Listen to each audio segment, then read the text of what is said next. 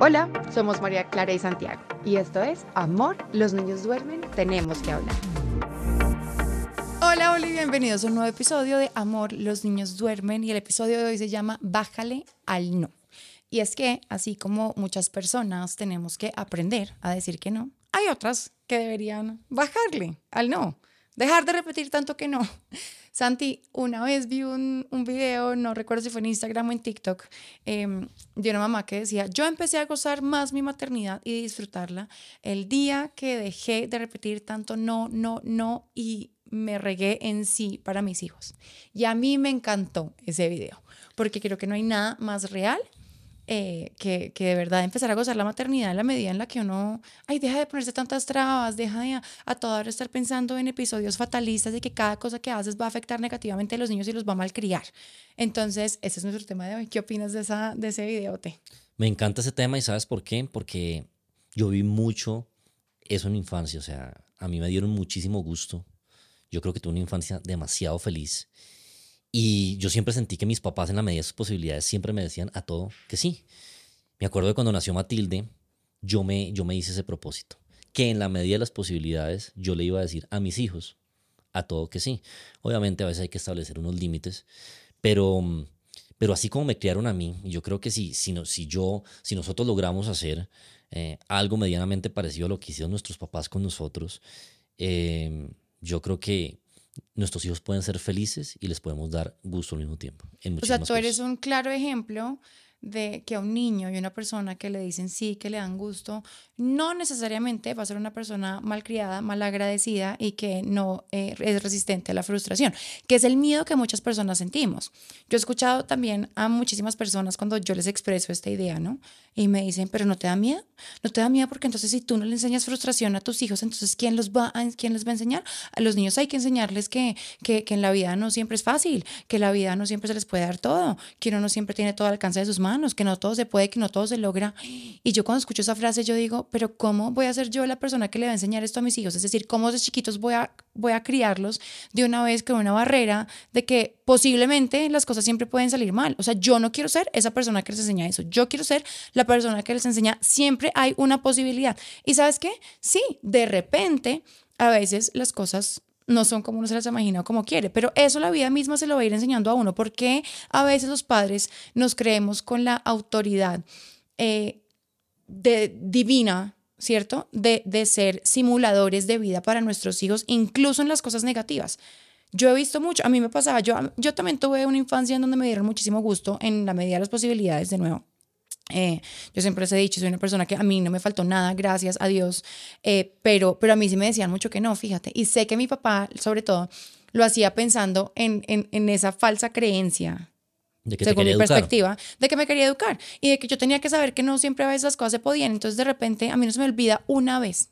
Mira, yo hice una pataleta, mi última pataleta, yo les he dicho, yo todavía hago pataletas, pero mi última pataleta real fue ya muy grande. Yo tenía 12 años y habíamos ido a un mall estábamos viviendo en Kansas y estaban de moda unas pulseritas como de cauchito que se ponía uno de colores y todas mis amigas en el colegio las tenían. Y pasamos ese día por el mall y en la tienda donde las vendían, no se me olvida que eso costaba dos dólares, o sea, no, era un tema de que tenía un antojo pues extravagante ni nada, eran, eran dos dólares eh, o menos en esa época, yo qué sé, dos dólares a precio de hoy seguro, eso no era nada. Pero entonces yo pasé y le dije a mi papá, quiero esas pulseras que, porque todas las niñas tienen esas pulseras de moda y él me dijo, no, hoy no. Y yo, Decía, pero ¿por qué hoy no? O sea, yo mañana, mañana todas las vamos a llevar al colegio y yo, ¿por qué no? Me dijo, ¿por qué no? Y, y, así fue un tajante no, que nunca hubo una explicación de por qué no, pero yo como lo conozco y lo entiendo y, y sé quién es él, yo sé que en el fondo me estaba diciendo que no, porque él me estaba tratando de enseñar que las cosas no eran siempre cuando yo quería. Y después llegamos a la casa, mira, yo me quedé llorando en el carro por ahí unas dos horas desesperada y con esa frustración y, y, y como eh, que no entendía lo que estaba pasando de por qué me daban un no cuando yo sabía que se podía y que unas pulseras no me iban a cambiar la vida de repente en mi educación, pero sí me la podían cambiar a mí por ese pedacito de alegría que yo tenía. No estoy diciendo que la actuó mal, estoy diciendo que uno para qué genera ese tipo de situaciones innecesariamente. Y otro caso de éxito también un poco con esto que hemos hecho de nosotros, porque yo entiendo el miedo que uno siente cuando dice, no, si lo doy todo, entonces el día de mañana que no le pueda dar algo, entonces me va a armar. Inútil. Sí, lo vuelvo un inútil, lo vuelvo un desagradecido, un malcriado que no va a valorar las cosas. Otro caso perfecto es Matilde. Nosotros a Matilde, tú lo dijiste ahorita, la hemos criado siempre con que si se puede, te vamos a dar gusto. Y las pocas veces que le hemos tenido que decir que no a algo, es una niña que entiende, que logra eh, claro, que se, que, se molesta, pero pues claro, es una niña y todos, todos quisiéramos tener todo. Y ella de repente dice, por favor, pero ¿por qué no? Y cuando le explicas por qué razón no, porque mira, se me quedó la tarjeta, o porque Mati, eh, ese regalo no es apto para ti, o porque tienes que esperar a que estés más grande para hacer tal otra cosa, y le explicamos, ella lo entiende. Pero esa guerra que tienen muchas veces de querer educar, educar, educar, hace que nos perdamos de las delicias de la vida, que es poderle darle gusto en cosas que son hiper sencillas. Desde que mis hijos llegaron, yo decidí que me los quería gozar, ¿sí? que me los quería disfrutar. Y creo que eso hemos hecho nosotros hasta el día de hoy. Eh, y creo que yo jamás voy a propiciar generarle una frustración a mis hijos. Innecesaria. La, vida misma, la vida misma les va a enseñar eso. Porque la vida no es perfecta.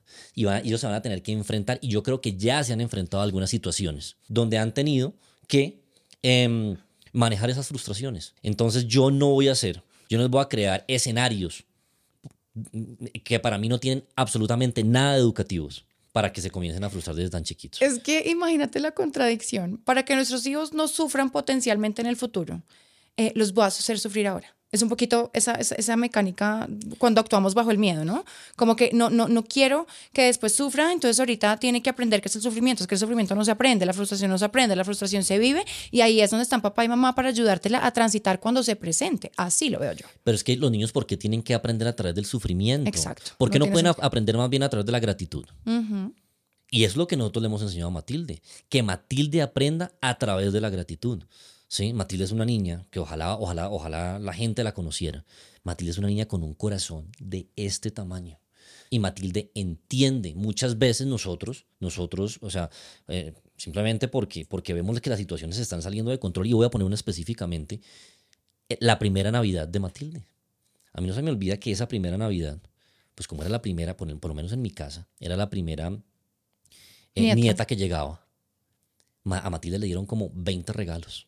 Y Matilde lo que hizo esa primera Navidad, o fue la segunda Navidad, perdón, fue abría y tiraba, abría y tiraba, abría y tiraba. ¿Te acuerdas de eso? Mm. Y obviamente una niña tan chiquita, pues ella, ella lo que estaba, o sea, para ella creo que el ejercicio era romper eh, papeles y creo que no valoró en ese momento los regalos que, que a ella se le, se, se le dieron y los, y los puso en un segundo plano con el paso, yo, yo, yo, me sentí, ¿sabes qué? Medio frustrado y dije, pues madre, creo que nos vamos a, tirar esta niña. Claro, porque viste un reflejo del síndrome del niño hiperregalado, que pasa mucho y es una realidad de niños que no saben valorar su, su conscientemente lo, lo poquito o lo mucho que tienen por, por, por, las ganas de abrir, de abrir, de abrir y de estar recibiendo tanto que no logran ni siquiera como, uy, como entender. Exacto, la siguiente Navidad lo que hicimos. Yo no le dije, yo, yo, o sea, yo, yo no le dije ni a, ni a mi papá, ni a mi mamá, ni a tus papás que no regalaran absolutamente nada lo que hicimos fue que le administramos esos regalos. Para Navidad hubo dos o tres regalos y con el paso de los días, después de que pasara la sorpresa, le entregamos el resto de regalos. Y Matilde, hoy en día Matilde es una niña que valora absolutamente todo lo que tiene. Entonces, insisto, yo que hubiera podido hacer eh, la siguiente Navidad, pues entonces no le doy absolutamente nada. No leemos absolutamente nada, porque es que como la Navidad anterior le dimos, y entonces esta niña va a creer que la vida es así y todo, y todo el tiempo va a tener una abundancia tremenda, entonces la siguiente Navidad no leemos absolutamente nada para que sepa lo que es vivir en restricción. ¿sí? Y, es, y, creo que eso no era la forma. La forma era organizar un poquitico esa situación y que simplemente nosotros, porque es que la información la tenemos nosotros, no ellos tan chiquitos. Es que simplemente, mire, ahí está, tienes esto, y cuando ya un regalo pierda pierda como ese, esa magia, porque nos pasa a todos, hasta de adultos. Uno compra un reloj y uno, uno está jugando con el reloj un mes, ya al, segundo mes ya el reloj no le gustó. Pues ¿cómo será con los niños? Entonces yo creo que es un tema de, de formación, es un tema, es, es, un tema de crianza que está más en nosotros como papás que en los niños, hacérselos entender. Sí, y es que, mira, no hay duda en que nosotros como padres predeterminamos o programamos más bien eh, la capacidad emocional y mental de nuestros niños. Eh, y es ahí donde tenemos que hacer ese tipo de, de, exámenes constantes de cómo los estamos viendo y de cómo podemos ir corrigiendo, pero desde lo positivo y no desde, no desde la carencia, porque mira, a mí me preocupa muchísimo. Em, o, más bien soy muy cuidadosa las palabras y las cosas que uso con mis hijos porque para mí eso, eso puede cambiar el futuro emocional y mental de, de, mis hijos. Entonces, eh, si yo... voy a una tienda y mis hijos quieren un juguetico. Mati es súper antojada, como toda mujer, como yo. Eso sí me lo heredó así, pero tal cual. Ella es súper antojada de, de bobaditas. Ella le encantan las chucherías. Entonces, esas tiendas donde venden mil jugueticos, ella toda hora quiere esas cositas. Y yo soy feliz dándoselas porque en ese momento pueda. Pero si yo soy esa mamá que empieza a decirle, no, eh, aquí estoy en mi mente, en mi mente ya también llena de prejuicios y de cosas diciendo, si se lo compro ahora, después me va a hacer la pataleta, si lo compro ahora. Entonces, prefiero negárselo ahora. Y aparte empieza a decirles uno y a programarlos con frases que incluso tienen que ver con su, con su abundancia en el futuro, porque desde ahora le estás diciendo al niño, no, es que no siempre se puede porque mamá, no, porque no tengo plata, que es ese tipo de mentira que le estamos diciendo a nuestros niños, a menos de que sea verdad, puede sentarse uno de verdad con toda la transparencia y decirle al niño, mira, en este momento, eh, mira, mi presupuesto es este y, y, ya yo te voy a comprar un regalo, porque es que eso es normal, o sea, tampoco estamos hablando que aquí de verdad haya carta libre para todo, pero, pero, pero unas moñitas, decirle a la niña, no, no tengo plata, un niño programarlo desde tan temprana edad que es que hay, carencia de dinero, eh, que no siempre se alcanza las cosas que quiere, realmente es que lo estás programando para que en su vida el niño esté esperando esas catástrofes a toda hora. Entonces yo no encuentro el sentido de hacerle eso. Y de repente Insisto, lo más peligroso es que en el ánimo de educar, porque yo sé que nadie hace esto con el ánimo de, es que le voy a enseñar que, que, que, que trabaje duro para que trabaje como un burro eh, en el futuro, porque es que así es la vida. Incluso hay papás que lo dicen así, tal cual, es que usted se tiene que ganar las cosas. Claro, una cosa es, oye, vamos a trabajar para tenerlo, pero desde el lado, insisto, constructivo y no desde la carencia de trabaje duro para que lo tenga, porque es que desde ahí estás programando al niño. Entonces, en el, con el ánimo de de educarlos y enseñarlos a ser buenas personas, nos convertimos en padres tóxicos. Imagínate que hay, hay en estos días tengo una app ahí donde puedo ir leyendo, leyendo libros bonitos de, de, crianza y de cosas. Si quieren, después me preguntan y, y, les paso porque es muy interesante para leer, sobre todo rápido. Temas que a mí me interesan, que son, por supuesto, que tienen que ver con la crianza, con la familia, con la educación. Y este particularmente se llamaba Padres que odian. Y a mí ese título me llamó muchísimo la atención porque yo dije, ¿qué es eso tan gris, tan, tan tóxico? como así que padres que odian? O sea, que, que padre odia a sus hijos. Esta autora se llama Susan Forward. Y, y entonces, bueno, nada, como que me interesó y empecé a ver y, y, y detalló como diferentes características o diferentes tipos de padres tóxicos y yo leía esto y yo decía, Dios mío, siempre que termina siendo ese padre tóxico, que ya les cuento cuáles son esas cinco categorías, uno, yo creo que todos hemos caído en eso. Mira, el primero era, por ejemplo, en ser el padre controlador. Y ese padre controlador es el que está tratando de educar al máximo a toda hora el, el, niño, direccionándolo, diciéndole para dónde va, qué tiene que hacer, qué está bien, qué está mal, según su cabeza, ¿cierto? Ya lo está programando y controlando en exceso. Y eso lo que puede generar en un niño, Santi, esa toxicidad de control excesivo es, eh, pues lo hablábamos en otro podcast, es eh, generarle problemas también de toma de decisión, de, de, complacencia en el futuro, porque siempre va a estar esperando a que alguien le diga que está bien. Otro tipo de padre que también lo, lo, lo, veo yo mucho, incluso lo viví yo, es ese padre que se cree divino, divino en, en, en divinidad, ustedes me entienden, ¿no? Como que se cree Dios y que lo que él dice es lo que está perfecto y él es el que sabe cuándo, cómo y dónde deben hacerse las cosas porque lo que él dice es palabra de Dios. Y yo creo que no hay nada más tóxico que relacionarnos con nuestros hijos desde esa manera, eh, porque esto también es eh, hacerle creer a ellos que nunca van a ser suficientes porque siempre hay una persona superior. Y yo creo que esa relación entre padre e hijo, de que el papá está acá y los hijos están acá, a mí me parece demasiado tóxico. Yo, por lo menos en mi vida, lo que hago manteniendo el respeto y el rol de padre y madre de autoridad, no autoritario, sino autoridad de niño, es, ¿sabes qué? Estamos al mismo nivel, tú y yo merecemos respeto, tú y yo merecemos explicación, tú y yo merecemos el mismo trato de respeto, básicamente. Hablaba de otro y, ese me, me, pareció bien, bien fuerte porque decía padres, padres ineptos que no se encargan de sus hijos. Era lo que, lo que lo escribía. Todo esto está traducido al español, entonces por eso a veces las palabras suenan como más fuertes, pero el padre inepto era ese padre eh, que no se encarga de criar a sus hijos. Tal vez el padre inepto es el que ni siquiera piensa eh, al extremo de no se lo voy a dar porque lo voy a dañar, sino que haga lo que quiera y pues vaya y se lo compre. No se encargan de la educación de sus hijos, ¿verdad? Y estaba el otro, que es el padre eh, adicto y adicto a muchas cosas, ¿sabes? Puede ser al control, puede ser al alcohol, puede ser demás, pero estos son padres que terminan dejando que sus hijos los gobiernen. Y al final de todo esto, te, te quería contar esto porque si tú te das cuenta, todos esos padres tóxicos que narra esta autora finalmente son defectos de carácter que vemos en nosotros, que, que ya lo hemos sido, pero que si no lo hacemos consciente, ¿cómo lo vamos a cambiar? Esto habla de la ingobernabilidad que tiene uno como persona y todos lo tenemos. Al final, todos siempre disfrazamos cualquier toxicidad que tenemos como padres en él, es que yo quiero hacer esto en pro de mis hijos y lo quiero hacer para hacerles el bien. Pero de verdad, pregúntense, ¿cuándo ese hacer el bien está terminando en lo contrario? Yo creo que hay un factor, ¿sabes? Un factor clave para mí fue que a mí me descargaron muchísima responsabilidad y confianza desde muy chiquito. ¿Sí? Yo ¿Tú ves eso como algo positivo? Como algo positivo porque a, mí, a, mí, a mí me dejaban tomar decisiones desde muy chiquito. Y siento que esas decisiones siempre me las apoyaron. O sea, a mí siempre me dieron confianza en las decisiones que yo tomaba. A mí nunca me estaban cuestionando eh, eh, porque yo tomaba A o B decisión. En algún podcast lo conté, que cuando yo pedía plata, mi papá no me decía, ¿cuánto necesita? No, él me decía, Santiago, allá está el bolsillo, vaya y saque lo que usted necesita. A mí es de muy, o sea, no me lo estaban diciendo, pero yo ya sabía que me estaban dando una confianza y yo tenía una responsabilidad, no únicamente conmigo, sino también de cuidar el bolsillo de mi papá. Y yo eso, lo, o sea, yo, yo, yo no aprendí, o sea, yo no, mi papá nunca me dijo a mí, Santiago, em, eh, no le voy a dar plata a usted porque si no me lo voy a tirar. No, al contrario. Yo aprendí desde la gratitud.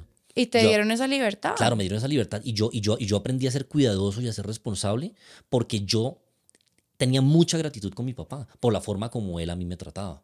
Entonces yo creo que ese tipo de, de aprendizajes son mucho más positivos, son mucho más positivos que, que cualquier otra cosa. Ahora, mi papá muchas veces a mí me dijo que no. Y yo a mis hijos muchísimas veces les he dicho que no. De acuerdo, o sea, no, aquí que no vaya a quedar la sensación que es que nuestros hijos van pidiendo y de una vez les vamos comprando. No, eso no es así. Nosotros con ellos tenemos un diálogo permanente y hacemos acuerdos acuerdos permanentes que los vamos cambiando de acuerdo a las situaciones que se nos van presentando.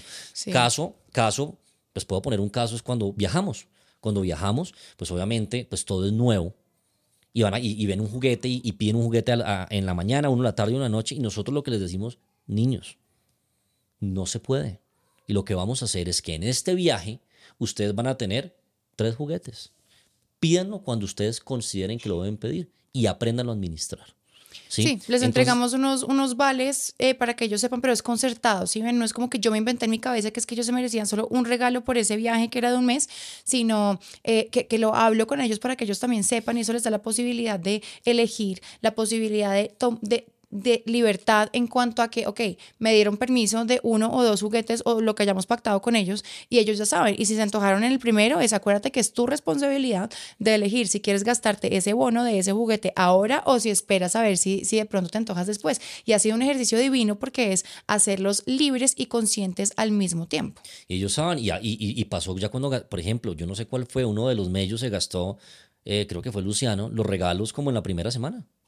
Y él mismo sabía, es que ya, yo ya me gasté los tres regalos y es un tema que él ya, él lo entendió. Y eso para él no fue una frustración de que es que no, ya no, como, como, como, como me quedan tres semanas más, ya no puedo comprar absolutamente nada. No, él ya sabía que con sus tres juguetes que tenía, ¿Ya? tenía que pasar fue el resto del tiempo. Fue su decisión. Fue su decisión y esas son consecuencias divinas que le puede enseñar a uno de los hijos a través de todo esto, en vez de hacerlo como lecciones dolorosas que deben aprender eh, pues antes, antes de tiempo, porque eso sí termina siendo contraproducente.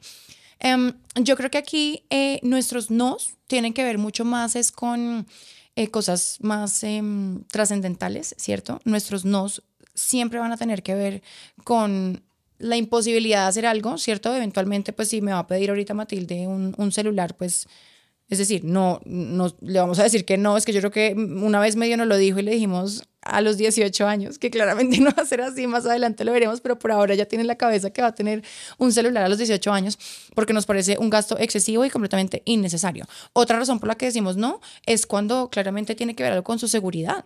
Y eso es un límite, más que decirle no porque sí, andar diciendo no porque no y porque no y porque no, porque eso se vuelve ya paisaje, es plantear límites. Plantear límites, pero también, o sea, date cuenta y hacer acuerdos con los niños. Eso es fundamental. Eso es fundamental. Sí, hace poquito les hablé yo un poco de mm, en mis redes sociales de, de, tal vez la primera, no sé, primera situación que yo vi con Matilde, como que me tuve que enfrentar a un no que yo no estaba tan segura de decir, pero finalmente lo hicimos y fue que nos pidió permiso para una pijamada. Entonces finalmente le dijimos, Mati, no. ¿Por qué? Porque tenía que ver con su seguridad, porque nosotros como papás no nos sentíamos seguros en ese momento de hacerlo porque está muy chiquita, porque queremos esperar un poco.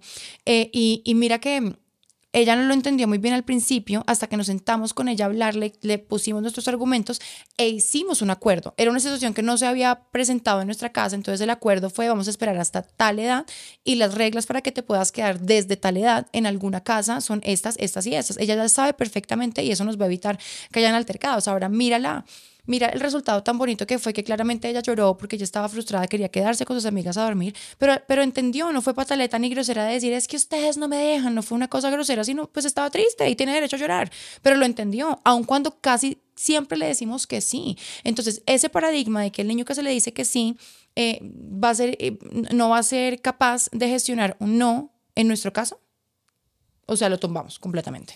Yo creo que los acuerdos son importantes porque a los niños no los podemos subestimar. A nosotros nos decían no, y cuando uno decía, pero ¿por qué no? Le decían, pues ¿por qué no? Hoy en día a, los niños esas respuestas no se les deben dar. No. ¿sí? Con ellos hay que sentarse a hacer acuerdos y ellos entienden perfectamente. O sea, nosotros los hemos vivido, eh, eh, eh, lo hemos vivido con nuestros tres hijos, siendo que son de, de, edades muy distintas y de personalidades completamente diferentes también. Pero ellos lo entienden y lo valoran. Ellos lo entienden y lo valoran. Ese día, obviamente, es un tema de la seguridad. Tú hablabas lo del celular. Es que simplemente el celular, de hecho, hoy en día un celular a un niño de 7 años le hace más daño claro, que algo positivo. Simplemente no. Y se lo explicamos, pero le explicamos el por qué no. Exactamente. Sí. Eh, lo mismo el tema, el tema de quedarse en otra casa. era una familia que nosotros apreciamos mucho y no es un tema personal. Simplemente fue una situación nueva que se presentó y yo no me siento cómodo. Y si yo no me siento cómodo en este momento, pues me abstengo de hacerlo. Claro, ¿Y pero. ¿Qué? Se lo explico. Hablarlo y creo que el gran mensaje aquí es que cualquier decisión que tomemos o cualquier cosa que hagamos, tengamos siempre claro cuál es la diferencia entre tener autoridad como padres y convertirnos en padres autoritarios. Pero, pero cuando ahorita que estás hablando de autoridad, y cuando estamos hablando de acuerdos, los acuerdos, date cuenta, ¿sabes por qué los niños respetan los acuerdos? Porque nosotros como papás respetamos también los acuerdos.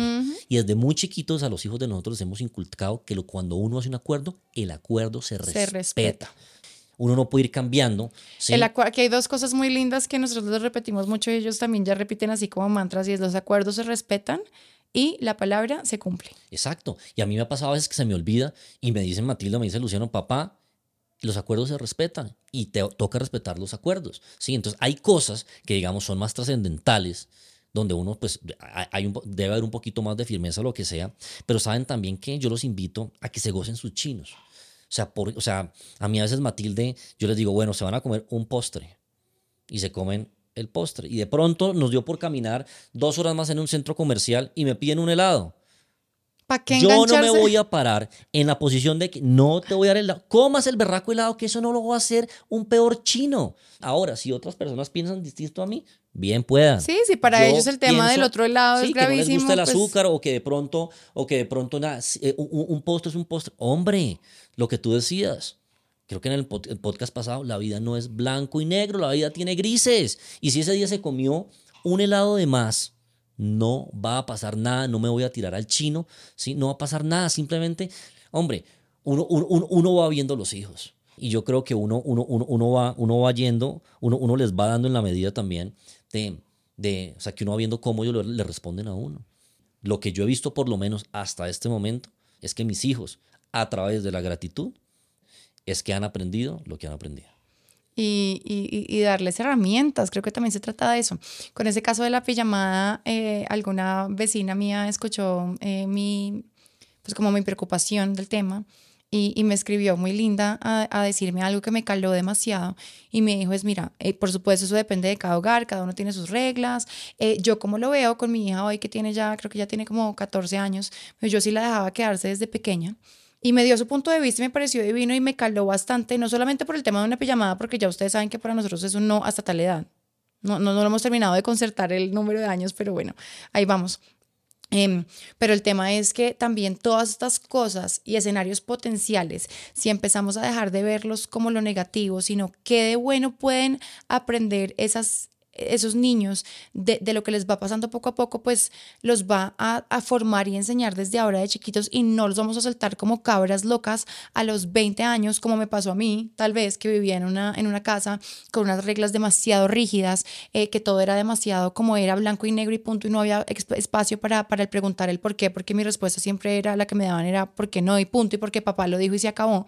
Entonces, ¿qué pasa? Eh, cuando uno cría a estos niños así, tratando de protegerlos porque siempre, de nuevo, insisto, el el propósito siempre y la mayoría de las veces va a ser positivo y va a ser proteger y va a ser que no sufran y va a ser que, que aprendan, eh, pero pues al final lo que estamos es, es invalidándolos e impidiendo que vayan aprendiendo poco a poco y que vayan teniendo pequeñas conquistas para que el día de mañana no sean cabras locas. O sea, yo, yo lo he dicho eh, aquí en estos podcasts abiertos y sin pena, yo fui una cabra loca porque me soltaron de la nada y me chiflé y me enloquecí porque yo nunca tuve posibilidades de de tener esas pequeñas conquistas. Luego, cuando uno deja de, estar sufriendo toda hora por los hijos, de estar siempre educando, disciplinando, haciendo, siendo autoritario, reglas, límites, y empieza, como tú lo dijiste ahorita, a gozarse un poquito más esto, sin perder de perspectiva este otro lado de que, claro, los estás enseñando y los estás acompañando, pero también estás gozando, la maternidad de uno y la paternidad se vuelve muchísimo más sencilla. Y ellos van a ser niños mucho más felices. No necesariamente van a ser niños malcriados y niños malagradecidos. Y otra cosa chévere de, este tipo de cosas es que pues los hijos de uno no andan a toda hora pensando por qué ellos sí y yo no. Yo nunca tuve esa frustración en mi vida, pero yo veía que muchos amigos míos sí. Sí, yo pues para mí era, ah, cuando pasaban cosas eran cosas como, como normales. Insisto, yo respondí a esa confianza que a mí me dieron. Y yo creo que eso es una, una, una, una bonita forma como de orientar no tener esa, eh, a toda hora lo que tú decías, o sea, mejor dicho, yo no tengo esto, o sea, si, si, yo, los, si yo, yo los formo con carencias, después los voy a soltar y se me van a chiflar. O van a crecer con todas esas frustraciones, de verdad, en serio. Es que a mí el tema de la abundancia me parece increíble con tantas personas y es como, no, eh, no, no, hay plata, trabaje duro. Entonces uno está de verdad ya programado para que la vida va a ser una locura, yo nunca voy a tener plata y me va a tocar trabajar como burro porque así es. Ahora, cuando no hay plata, no hay plata. Es así de sencillo. Y también se les puede hablar. Es que todo se trata de es que explicarles. Nos ha, pasado a nosotros. Nos ha pasado a nosotros. Sí, a veces que viajamos llega un punto donde ya el presupuesto se acabó y ellos eh, deben entender que el presupuesto se acabó. Y cuando nos sentamos a hablar con ellos, Matilde una vez yo me acuerdo que nos dijo, dijo, sí, papá, yo entiendo. Me acuerdo en Estados Unidos que íbamos a ir no sé a dónde era. Y yo sí, yo entiendo. Porque por ellos, ellos, eh, eh, a veces no tienen fondo, pero si uno... Pues porque no tienen noción. Claro, es normal. Lo importante es la reacción de ellos. Papá, yo entiendo. Y eso me parece muy lindo. Claro, esa reacción y si ustedes de verdad se quieren sumar a este, a este bus que les estamos planteando acá, que más allá de quererlos influenciar hacia un tipo de crianza, porque no somos nadie para decírselos, pero pues si les resuena esto, si, si, si deciden hacerlo un poco así y, y, quitarse las cargas de andar diciendo que no y de prohibiendo toda hora y, y porque sí, porque sí, porque no. Eh, aquí la responsabilidad como papás es hacerlo, pero siempre teniendo una conversación real con los niños. Cada cosa que pasa en sus vidas, podérselas explicar desde el corazón, mira, te quiero comprar esto, Mati, porque, porque sé que te gusta y qué rico es que yo te pueda dar gusto, Mati, y cuando no se pueda, también podérselos decir de la misma manera y no decirles hay punto para que ellos realmente empiecen a entender cómo es que son las dinámicas normales de la vida, que a veces pasa y a veces no, pero que yo no soy nadie para ser un simulador de tragedias en eh, la vida de mis hijos ahora. Y que si les llegan, Dios no quiera, pues ahí voy a estar yo también para intentarlos guiar en ese camino. Me encantó ese podcast. ¿Te están gustando mucho los podcasts? Espero que ustedes también y déjenos todos sus comentarios, compártanlo a quien necesitan. Em, esto, de nuevo, más allá de, de, quererlos influenciar, motivar o decir que tenemos la palabra nosotros correcta, es contarles cómo nos ha funcionado porque quizás resuene con ustedes. Les mandamos muchos besos y nos vemos en una próxima temporada ya. No, todavía no. Todavía no está en temporada. Bueno, en fin, ahí nos veremos en Amor, los niños duermen. Nos vemos pronto. Chao, chao. Malcrienos un poquito. Chao, chao.